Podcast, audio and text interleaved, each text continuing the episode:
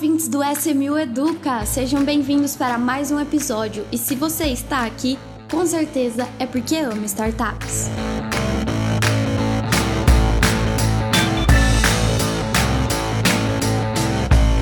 Sejam bem-vindos a mais um SMU Educa. Hoje nós estamos aqui para conversar com os empreendedores de startups aqueles que a gente trabalha aí no nosso dia a dia, trazendo, analisando primeiramente, né, as startups de cada um e depois aqueles aprovados a gente traz na nossa plataforma para disponibilizar para os investidores. Mas hoje, como vocês já devem ter lido no título, eu sempre gosto de fazer um suspense no tema, mas eu esqueço que está no título. O tema é o momento ideal para buscar investimentos para minha startup, né? Então, o que os empreendedores devem olhar, devem analisar antes de buscarem investimentos, né? Eles devem estar preparados e o que, o que eles precisam fazer para estar preparados. E para isso eu trouxe ninguém mais, ninguém menos que o nosso novo CEO, Diego Pérez. Tudo bem, Diego? Uhul! tudo certo, tudo certo. Tô aqui mais uma vez, só que agora oficialmente com o meu bonezinho de CEO.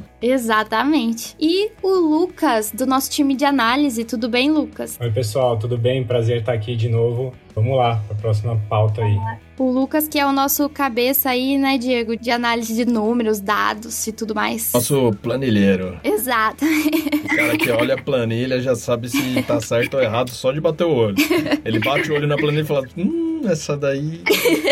Mas vamos lá. Então, me digam, vamos dizer, na verdade, não só para mim, mas para todos os nossos ouvintes, o que os empreendedores devem fazer para estar preparado. É legal. Acho que para a gente começar a conversa aqui, é legal trazer um pouco de contexto, até para você empreendedor que está ouvindo a gente, você investidor entender também, é, o estágio, o momento, né? O que a sua empresa é, onde ela já chegou, antes de conseguir visualizar que tipo de investimento você precisa e qual o momento adequado, né? Então é sempre importante você saber os estágios e saber o perfil da empresa. Então assim, startup é um termo que já se tornou meio genérico, usual, mas startup tecnicamente se refere ao começo da vida da empresa. Depois, quando ela cresce, ela vira uma scale-up.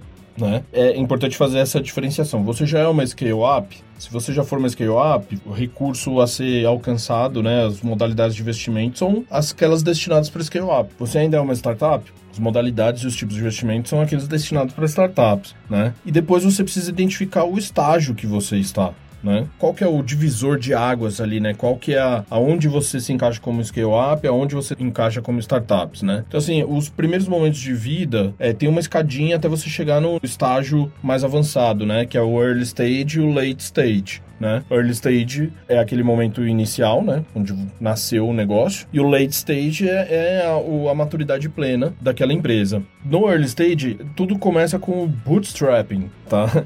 Tem muita palavra em inglês aqui, né? Às vezes a gente pensa, ah. Inclusive, falando nisso, a gente tem o nosso glossário lá no blog. Mas é, é legal a gente trazer, assim, o significado das palavras, não literalmente falando, né? Mas, assim, o que, que ela representa, né? Então, o bootstrapping é aquele momento onde o empreendedor ele usa o seu próprio recurso, tá? O investidor é ele mesmo, ou ela mesma.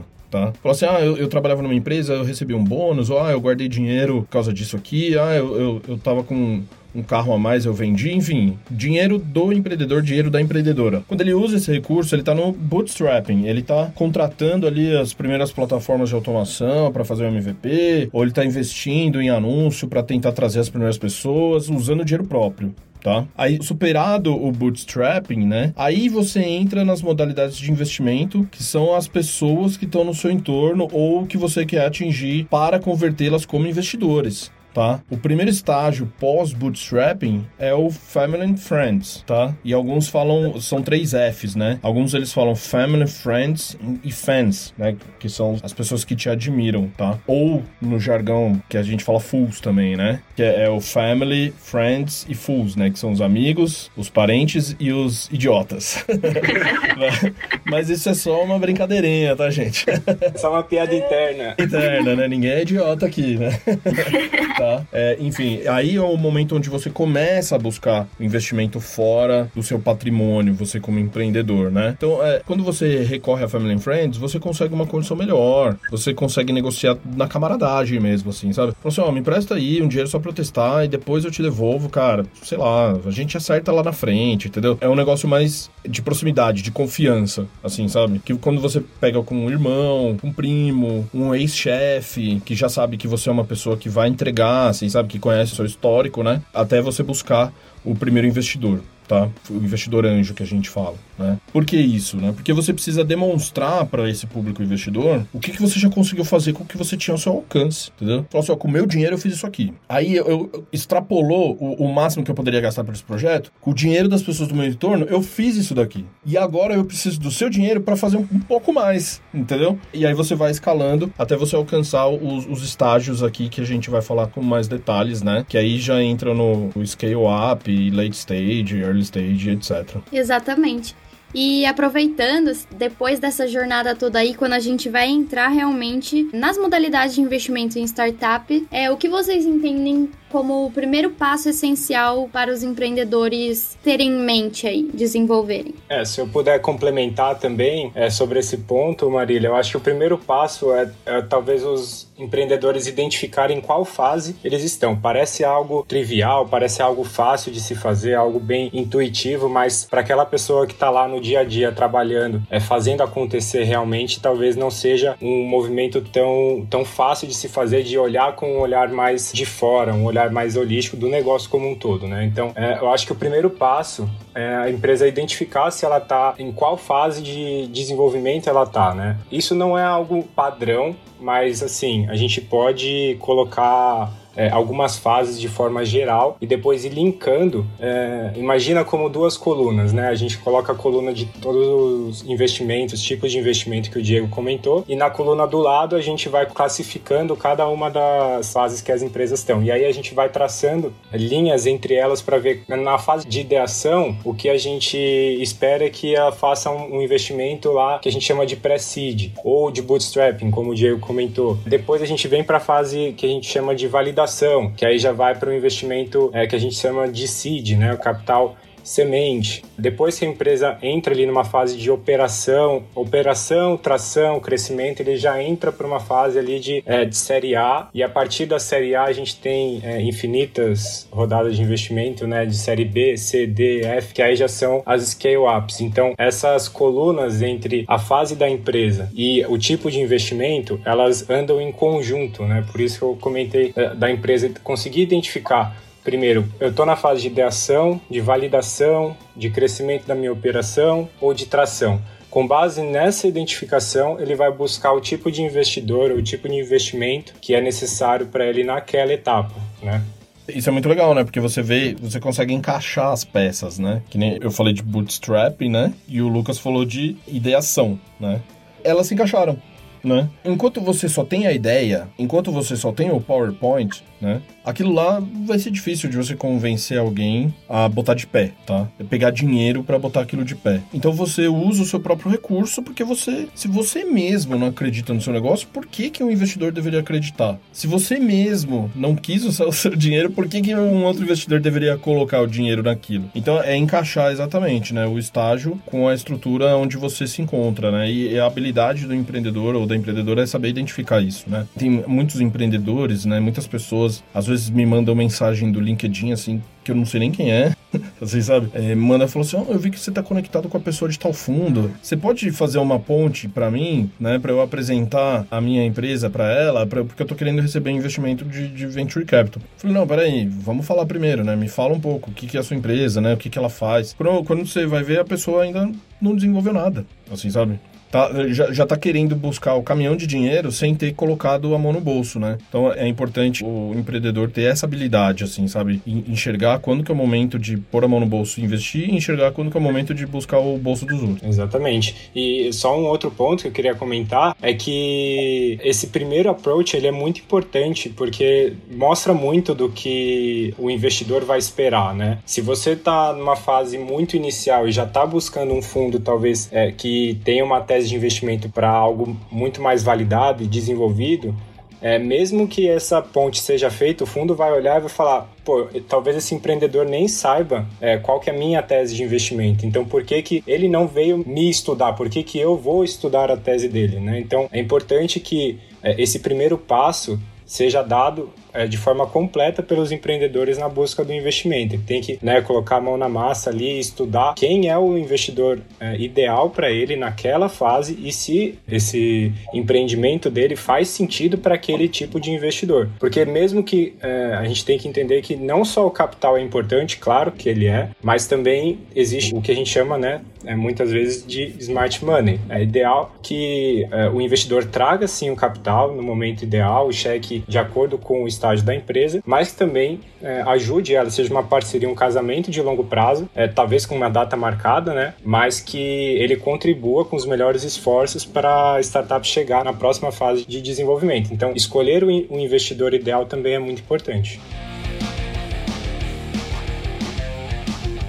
Um dos nossos episódios aqui do podcast foi sobre Venture Capital, na verdade, até foi com o André Martins da Super Jobs. E nesse episódio a gente falou muito sobre planejamento estratégico. E eu acho que completa bastante o que vocês estão dizendo aí, que é a questão de você ter, do empreendedor ter esse planejamento e, e saber o que ele quer com essa captação, né? O que ele quer é totalmente ligado ao que ele precisa, na verdade, o que a, ao que a startup precisa. Então, você ter a ciência de qual etapa você está inserida e por que isso significa que é o que a startup está precisando no momento, faz toda a diferença para você conseguir realmente mais efetividade nessa captação, né? Nessa captação de recursos, seja qual modalidade for, na verdade, isso engloba muita coisa, ou a plataforma que seja não só para SMU, né? O que eu posso trazer aqui também nesse sentido é que cada estágio e cada modalidade também tem as suas particularidades e os seus instrumentos.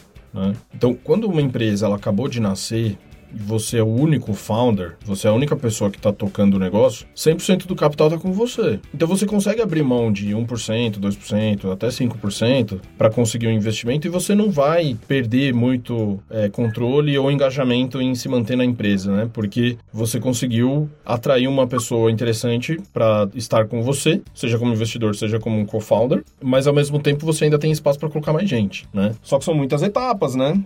Aí não adianta nada você queimar esse cartucho logo de cara, e quando chegar na etapa onde os grandes investidores vão ter interesse em investir no seu negócio, eles olharem para a fotografia da sua empresa e ver que você não tem mais tanta participação assim. Tá uma bagunça, né? Exatamente. Então é preciso também. É, eu vou deixar para o Lucas explicar um pouquinho, porque na, quando a gente estava batendo aqui a pauta, ele que trouxe esse item, né? Mas é preciso você saber diferenciar que tipo de contrato que tipo ou que, qual modalidade de financiamento você quer recorrer para alcançar os seus objetivos e qual que é o momento que você deve utilizar essas modalidades. Exatamente. Inclusive, eu aproveito a deixa para puxar o que a gente entende como segundo passo, né? Segunda etapa do momento de análise interna da sua própria startup, é, para saber o momento ideal de buscar investimentos. Então, é, já adianta aí, como o Diego disse, entender o tipo de investimento que você está querendo, precisando.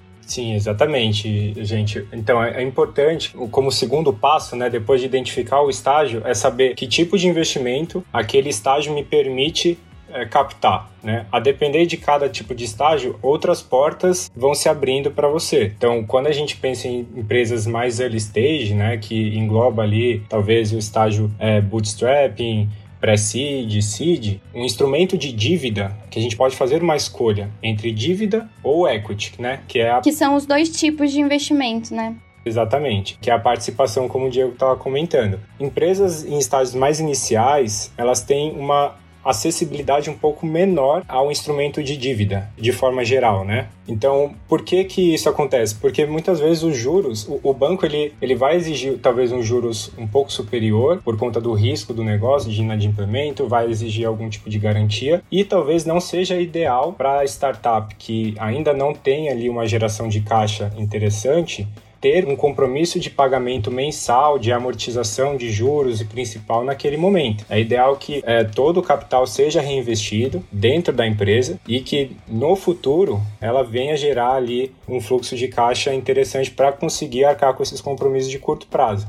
Por isso que talvez essa modalidade do equity num estágio inicial, intermediário e até assim para um estágio de desenvolvimento, ela acaba sendo interessante como uma opção mais adequada para esse tipo de investimento, que é uma opção em que o empreendedor ele vai ceder parte do equity é, da empresa, parte da participação pelo investimento e pelo smart money, mas em contrapartida ele não vai ter aquela necessidade de pagamento de juros, pagamento de, das parcelas mensais como acontece na dívida. Né? E por que que isso acontece? Porque esse investidor, ele entra no risco do negócio com você. Então, ele está ali. É, a ideal é que vocês, depois de escolher o investidor ideal, é, o investidor que vai estar tá com você, acredita no seu negócio e vai fazer os melhores esforços para você se desenvolver para a próxima etapa, ele vai exigir também um retorno, mas não em forma de pagamentos mensais, pagamentos tempestivos assim. Ele vai exigir um retorno lá na frente, lá no exit da empresa, né? Só que por um outro ponto de vista, é muito importante também a gente comentar que não significa que essa seja uma modalidade mais barata de investimento. Quando a gente olha assim a estrutura de capital da empresa, que de,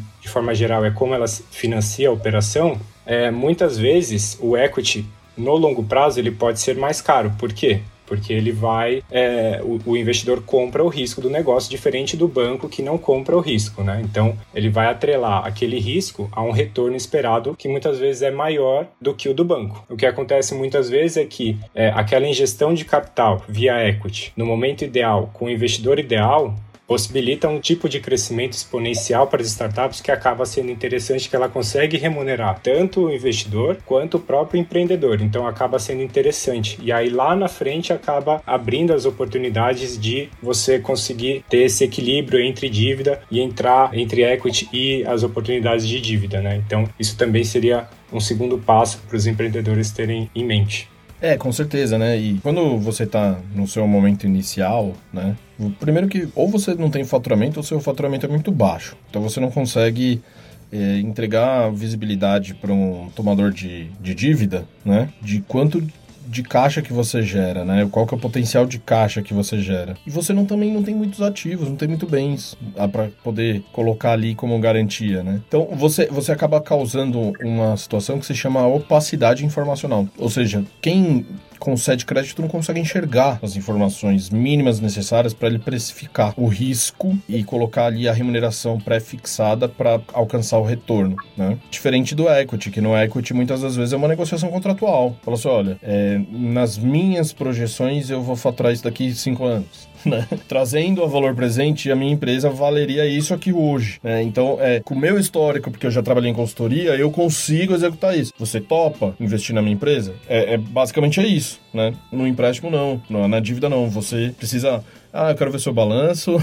eu quero ver a relação de bens e de recebíveis que você tem, para eu poder entregar uma proposta para você. E às vezes não consegue nem chegar na proposta, né? Mas também, por outro lado, que nem o Lucas falou, né? Mas lá na frente, você já tem geração de caixa, você já tem bens, você já tem recebíveis, você já tem tudo aquilo. E o equity se torna algo precioso. A participação, né, na, na empresa se torna algo precioso. Você não deve entregar isso para qualquer pessoa, né? Você não deve abrir mão, porque você poderia estar disponibilizando isso para um colaborador via um programa de stock options. Você poderia estar redistribuindo entre os seus fundadores para eles recuperarem um pouco mais né? Ou você poderia guardar para os próximos investidores que você quer que entrem no, no, no jogo com você, né? Aí você sim pode recorrer a uma dívida. Então, então assim, a, a, dívida é muito mais conectada ao late stage, né? E o equity é muito mais conectado ao early stage, tá? Mas isso não quer dizer que um não convive, não convive com o outro, tá? Mas de novo, né? Se você acabou de começar, não vai se endividar para montar um negócio, tá? E se você já alcançou bons resultados, não sai distribuindo equity para qualquer pessoa, né? Distribui para quem realmente vai agregar para o seu negócio. E a título de curiosidade, existem alguns instrumentos que são híbridos, né? É, principalmente dívida que um momento vira equity tá? Que no mercado tá, tá, se colocando o nome de Venture Debt, né? Ou seja, é um empréstimo de risco, tá? É, o, o que que isso quer dizer? Ao invés de você colocar equity desde o início, assim, sabe? Como contrapartida para você receber aquele recurso, você coloca uma proposta de dívida. Fala assim, olha, eu preciso de X mil reais, X milhões de reais, talvez, tá? Para executar essa, essa atividade. E executando essa atividade, eu consigo te entregar um retorno é, de X% sobre o valor emprestado, tá? Porém, pode ser que eu não consiga atingir esses patamares, porque é algo novo ainda que eu tô fazendo, tá? Mas ao mesmo tempo eu não queria abrir mão de equity já agora, porque pode ser que eu precise ir lá na frente. Você aceitaria me emprestar esse dinheiro com a garantia de que se eu não conseguir te pagar, você fica com equity, que aí sim eu abro mão para você? Aí alguns fundos de investimento estão aceitando esse tipo de proposta, tá? Que é o chamado Venture Debt, que nem eu falei. Então eles entram nessa jornada do, do investimento via dívida. Porém, a garantia não é um equipamento, não é um recebível, é a própria participação da empresa, tá? E o empreendedor tá ok com isso, porque ele consegue uma taxa mais acessível, tá? porque tá conseguindo contratar um, um empréstimo com uma garantia que o tomador aceita. E o, o tomador, ele também tem no, no, seu portfólio ali estratégia de equity e ele acaba aceitando é, poder ser um acionista daquela empresa ao invés de um credor.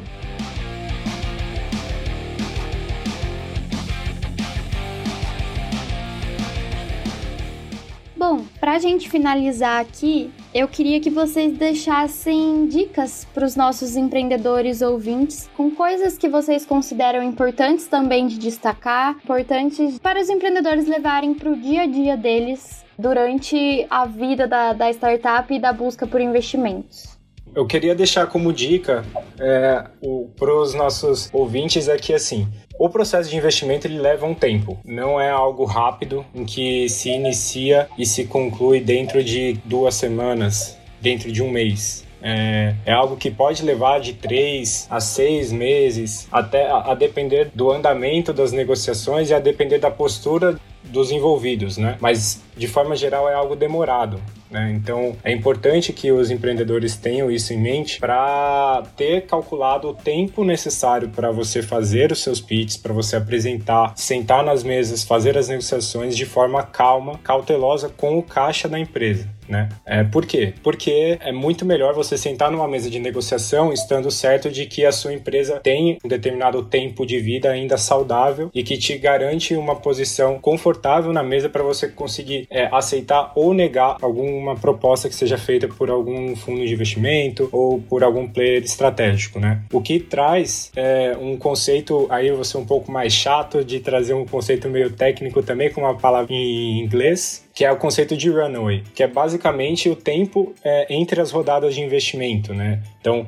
a nossa expectativa, o que é normal acontecer é que as startups passem por uma série de rodadas de investimento em sequência, né? E o runway é o tempo estimado entre cada uma dessas rodadas. Então, é, ele é calculado com base na queima de caixa esperada da empresa. Então, é importante que as, é, essas estimativas sejam feitas da melhor forma possível, com e sem o investimento, para que a empresa trace cenários e consiga é, entrar nas negociações de fazer essas negociações de investimento com fundos ou com outros players, crowdfunding, com anjos e quem quer que seja, com um caixa controlado, para você não ter nenhum tipo de problema de aceitar uma proposta que te dilua demais no momento errado, porque seu caixa está acabando e você precisa daquele capital. Eu acho que esses dois pontos são bem interessantes e, é, para concluir, é, eu ainda linkaria com a ideia que a gente sempre traz aqui de pouco dinheiro é ruim, mas muito dinheiro na hora errada também é ruim. Né? Então, é, voltando ali e fazendo uma recapitulação do que a gente falou lá no início,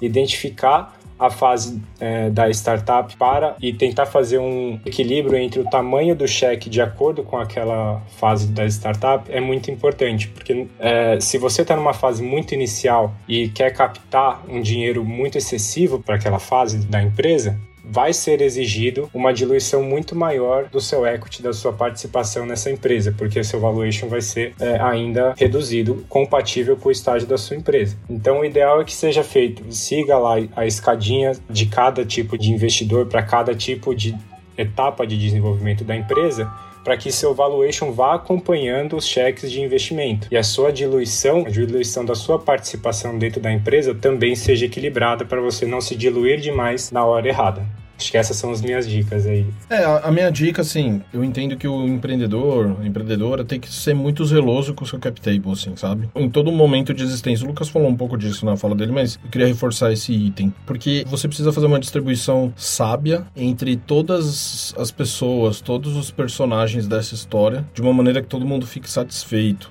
tá? Inclusive você que está distribuindo, tá? Então eu costumo usar uma analogia, né? Por exemplo, o drone, né? Ele tem quatro hélices, né? Que faz ele levantar e para frente, para trás, para lado, para outro, né? Essas quatro hélices precisam funcionar em harmonia, né? É, então, se uma hélice deixa de funcionar, o, o drone entra em parafuso, cai e não voa, né? Então todo mundo tem que estar tá, é, na, na mesma velocidade, na mesma intensidade ou pelo menos no equilíbrio perfeito, tá? E aí quais seriam essas quatro hélices? Seria o time de fundador é uma hélice, né? O outro, outra hélice é o, a equipe, né? Os colaboradores também precisam ter a sua participação na empresa. E as outras duas hélices seriam um mix ali entre investidores, né? Que, que pessoas que apoiaram a sua empresa no início, né? Na, na existência do seu negócio. E a quarta hélice seria mais ou menos um, uma possibilidade de redistribuição entre esses três, entendeu? Em algum momento você talvez tenha que fazer isso. Tem que tirar um pouco de investidor para distribuir para colaborador, tem que tirar um pouco do seu mesmo mesmo para é, entregar para investidor, para suportar uma, um down round, por exemplo, né? Também tem que saber lidar com esse tipo de situação. Então, é, eu entendo que esse equilíbrio perfeito precisa ser é, muito bem acompanhado durante toda a existência da empresa e o empreendedor identificar o momento de fazer essa redistribuição.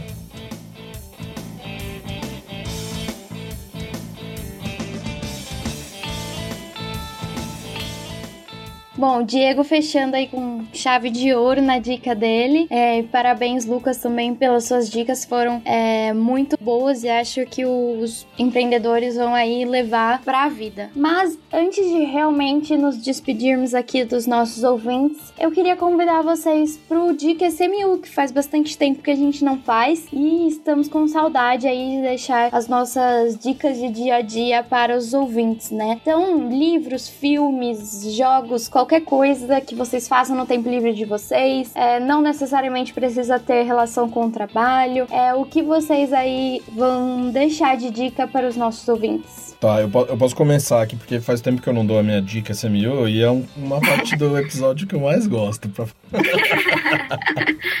tá. É, enfim, é, eu sempre eu falo muito de série aqui, né? Ah, no Netflix tem isso aqui, no HBO Max tem aquilo ali e tal, não sei o quê. Mas eu também, eu, quando eu tenho uma série que eu tenho muito apreço, que eu assisto, assim, sabe? Que eu gosto, que eu fico ansioso quando sai um episódio novo. Depois que eu assisto, eu começo a procurar um monte de conteúdo no YouTube para explicar o que aconteceu, assim, sabe? Pra eu saber se é aquilo mesmo que eu achei, sabe? E etc, né? Então eu procuro os canais de YouTube especializados em fazer resenhas de séries, por exemplo, né? E tem um, assim, que para mim o cara vai na veia, assim, sabe? Ele acerta muito bem, só que ele ainda fala de detalhes técnicos, assim, sabe? Posição de câmera, de iluminação, fotografia, sabe? É, de, de planos e etc. E ele explica com muita leveza, assim, sabe? E às vezes ele até incorpora, assim, sabe? O, o que a, aquele episódio quis passar, né? Então, por exemplo, quando o episódio é muito agitado, ele fala rápido. Ah, não, porque... Aí quando o episódio é calmo, ele fala devagarzinho, assim, sabe? Então, é, ele incorpora a resenha. É impressionante, cara. Eu, eu fico até arrepiado, assim. Ontem eu tava assistindo, eu bati palma sozinho em casa, assim. Nossa! que cara bom.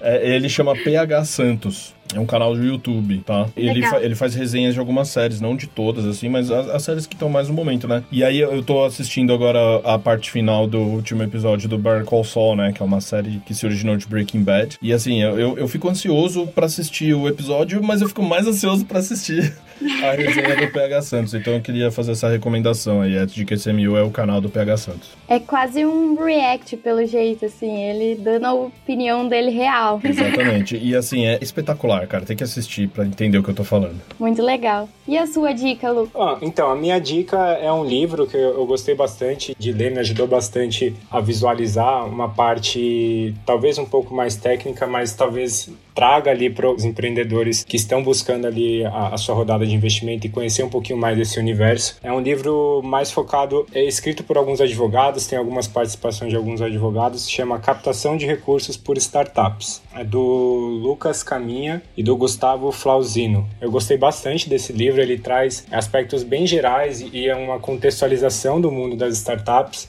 tipos de contrato que você pode é, encontrar nesse meio e tipos de investimento que você poderia optar. Então, acho que está em linha com o que a gente está comentando aqui, pode ajudar bastante. É, é de fácil leitura. Eu não sou advogado e é muito tranquilo, é uma é um, tem alguns comentários assim de uma leitura bem tranquila assim de se fazer mesmo. Então é algo que eu recomendo aí para os nossos ouvintes. Legal, leitura complementar é sempre bem-vinda. Né?